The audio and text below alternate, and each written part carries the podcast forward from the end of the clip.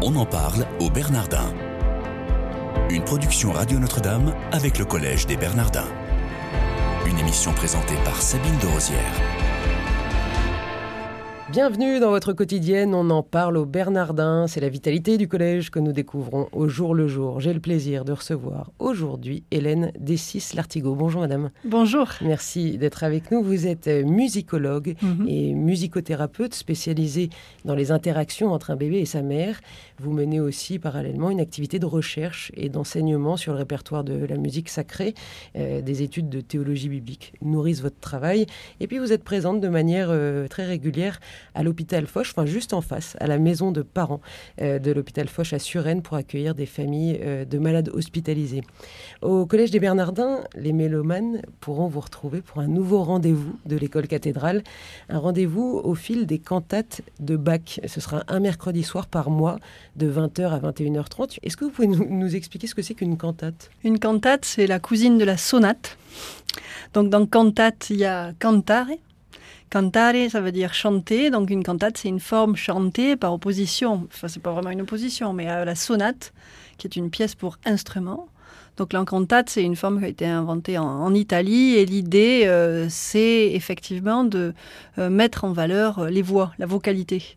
C'est-à-dire que la cantate est venue après le madrigal où on a commencé à mettre en valeur les solistes, les solistes avec les chœurs. Et l'idée, c'est effectivement, que ce soit une cantate profane ou une cantate sacrée, de rendre compte d'un texte avec tous les artifices de l'esthétique euh, du moment, et en l'occurrence, là, l'esthétique baroque. Alors là, il s'agira d'une de cantate euh, qui rythme en fait l'année liturgique, Oui. c'est ça Avec Bach, c'est vraiment... euh, C'est c'est mon idée, c'est-à-dire que quand on- j'ai proposé un cours sur les cantates, il y a plein de manières de faire un cours sur les cantates. On peut faire un cours thématique. Moi, j'ai pensé qu'au Bernardin, euh, ça collait bien de faire un, un parcours au fil de l'année liturgique, puisque Bach est cantor à Leipzig. euh, et qu'il en Allemagne, En Allemagne. Leipzig c'est en Allemagne. Il passe les 30 dernières années de sa vie au service de, euh, des églises de Leipzig et son boulot, euh, c'est de composer une cantate tous les dimanches. La cantate étant une sorte de sermon en musique euh, de l'évangile euh, qui a été lu juste avant. C'est-à-dire qu'il y a le pasteur qui monte en chair et qui fait le commentaire, euh, le sermon. Et puis tout de suite après, alors quelquefois c'est partagé en deux, mais peu importe, la cantate vient là commenter le texte du jour. Donc je trouvais que ça avait du sens effectivement de suivre l'année liturgique. Donc euh, autant un peu avant l'avant, on aura une cantate d'avant, une cantate de Noël, une cantate de présentation au mois de février, etc. Merveilleux. Si on avait du temps dans cette émission, on mettrait un petit peu de, Ouais, musique pour, euh, pour Il illustrer faut venir, il faut ça. venir. J'ai lu quelque part euh, que Jean-Sébastien Bach avait, euh, aurait composé durant sa vie des cantates pour cinq années complètes euh, de cycle liturgique. Ça ferait plus de 300 cantates. Oui, c'est ça. Alors, on- on n'a pas tout retrouvé. euh, mais effectivement, en fait, c'est son travail, c'est-à-dire son travail quotidien. Quand on est cantor à Leipzig, c'est un boulot de fou. C'est-à-dire qu'il faut effectivement composer pour tous les dimanches, il faut composer de la musique euh, pour euh, la liturgie des funérailles, il faut faire le catéchisme, il faut faire euh, chef de chœur, il faut faire prof de chant, il faut faire prof de latin, surveillant, c'est un boulot de fou. Mais le plus important, enfin ce qui est passé à la postérité, c'est effectivement la musique pour le culte.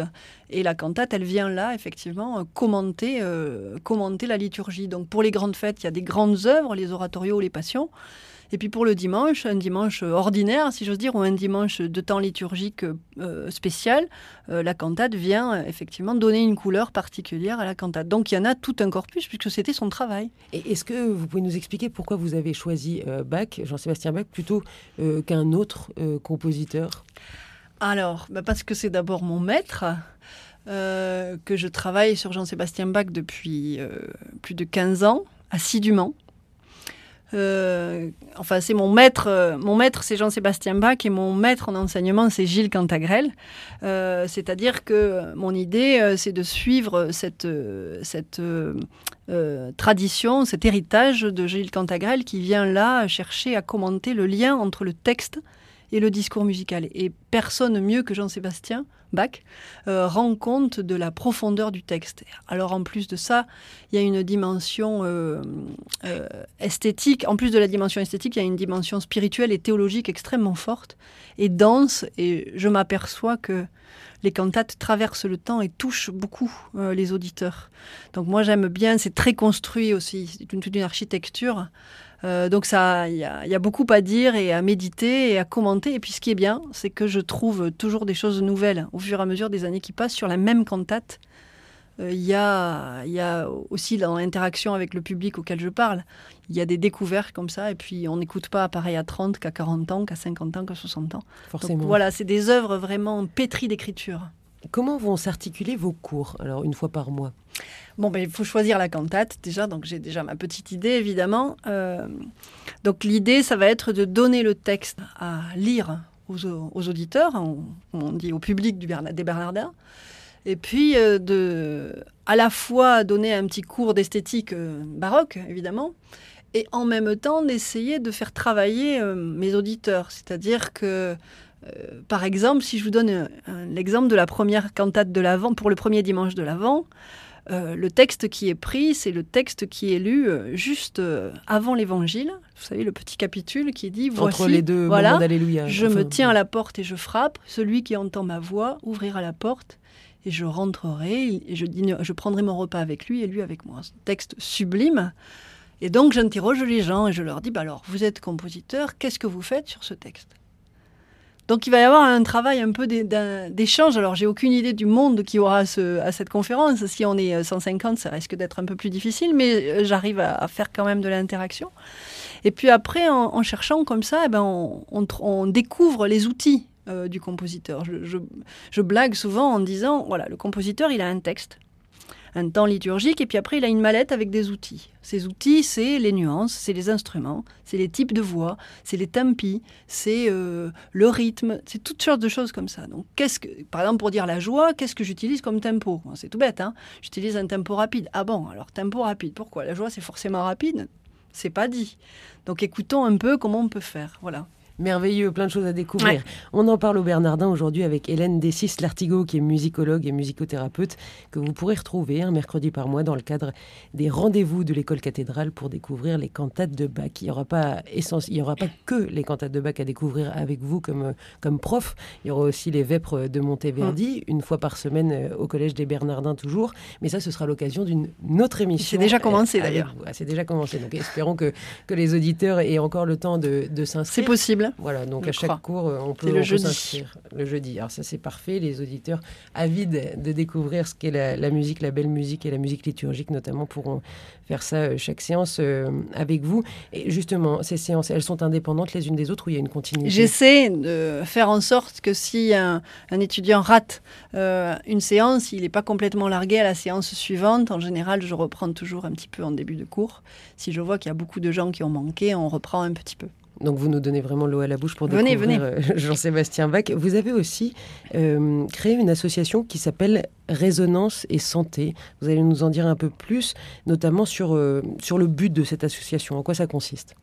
Alors, Résonance et Santé, c'est une association que j'ai créée il y a une dizaine d'années, après avoir fini des études complémentaires de musicothérapie. C'est-à-dire que dans les conférences de musicologues, on parle au cœur on parle à l'intellect beaucoup, quand même, on parle euh, du point de vue de la culture et de la foi selon où je parle. Euh, moi, je, me suis, intéressée à, cet aspect de la musique euh, thérapeutique, comment la musique fait du bien, peut faire du bien.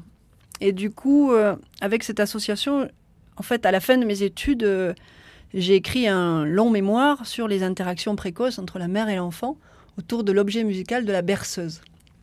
Mon idée était de montrer, et je crois que j'ai réussi à peu près, puisque j'ai eu le diplôme, de montrer comment la berceuse était une sorte d'objet transitionnel entre la mère et son enfant, comment elle pouvait euh, euh, réparer, euh, compléter, relier la mère et son bébé. Même quand c'est chanté faux. Même quand c'est chanté faux, parce que la berceuse, c'est pas que du son. La berceuse, c'est du toucher, la berceuse, c'est du rythme, la berceuse, c'est du regard, c'est de l'odeur, c'est tout ça la berceuse. Et donc vous voyez bien que je vais un, pas, c'est pas un pas de plus que la musicologie, mais c'est un pas de côté par rapport à la musicologie. Et du coup, pendant quelques années, j'ai travaillé auprès de jeunes femmes euh, euh, qui avaient un petit bébé qu'elles n'avaient peu désiré, on va dire, qui étaient dans des hôtels sociaux ou à la rue, puis qu'on recueillait dans une sorte de foyer comme ça, un centre maternel, ça s'appelait. Et donc je travaillais avec les enfants Euh, puis après, on m'a donné un peu plus d'heures. Alors, je travaillais avec les mamans et les enfants, puis avec des femmes enceintes, ce qui était passionnant. L'idée de la musicothérapie, c'est d'essayer d'utiliser le son, l'objet musical aussi, la percussion, peu importe, euh, euh, comme médiateur entre le thérapeute et, la personne que j'ai en face. Vous êtes nombreux à exercer ce métier de musicothérapeute on est, on est nombreux à faire les études. Et on n'est pas nombreux à pratiquer pour la bonne raison que euh, il y a des difficultés de financement souvent. Euh, et puis, ce qui se passe, c'est que la musicothérapie, ça dépend, comme euh, un thérapeute, hein, ça dépend beaucoup de qui la pratique, de la personnalité, du lieu où on travaille. On peut travailler avec des patients qui ont Alzheimer, on peut travailler avec des petits bébés qui ont un problème euh, parce qu'ils sont assez peu caressés, assez peu aimés, assez peu regardés. On peut travailler avec des adolescents. Moi, j'adore faire ça. Il y a tout plein de publics différents, mais on est assez peu. Et la musique vient adoucir le lien, vient faire quoi? La musique, elle vient euh, comme un, possible lieu de langage. C'est-à-dire que si je prends un adolescent, par exemple, je travaille pas assez avec des adolescents, mais je manque de temps. Un adolescent, il a un rapport au psy qui est compliqué. Et euh, le psy, il, veut passer, il passe par le langage, par la langue. Or, on n'arrive pas toujours à rejoindre là où on a mal avec le langage. Et la musique, elle vient toucher cet endroit-là. Vous savez, on a deux cerveaux, le cerveau droit et le cerveau gauche. Le raisonnement, ben, ça marche pas toujours pour euh, aller au plus, au plus mal de là où on en est. Alors j'invite les auditeurs intéressés par les rendez-vous que vous, offrez au Bernardin sur les cantates de Bach à aller sur votre site web, euh, ou sur le site des Bernardins, cliquez sur les cours de l'école cathédrale. Il nous reste une dizaine de secondes. Quel est votre meilleur souvenir au Bernardin? Ah, le regard d'un auditeur quand il a entendu la base continue. Alors, on reviendra une prochaine fois pour nous expliquer ce dont il s'agit. Merci beaucoup, Hélène Dessis-Lartigot, d'avoir été avec nous. Excellente journée à tous.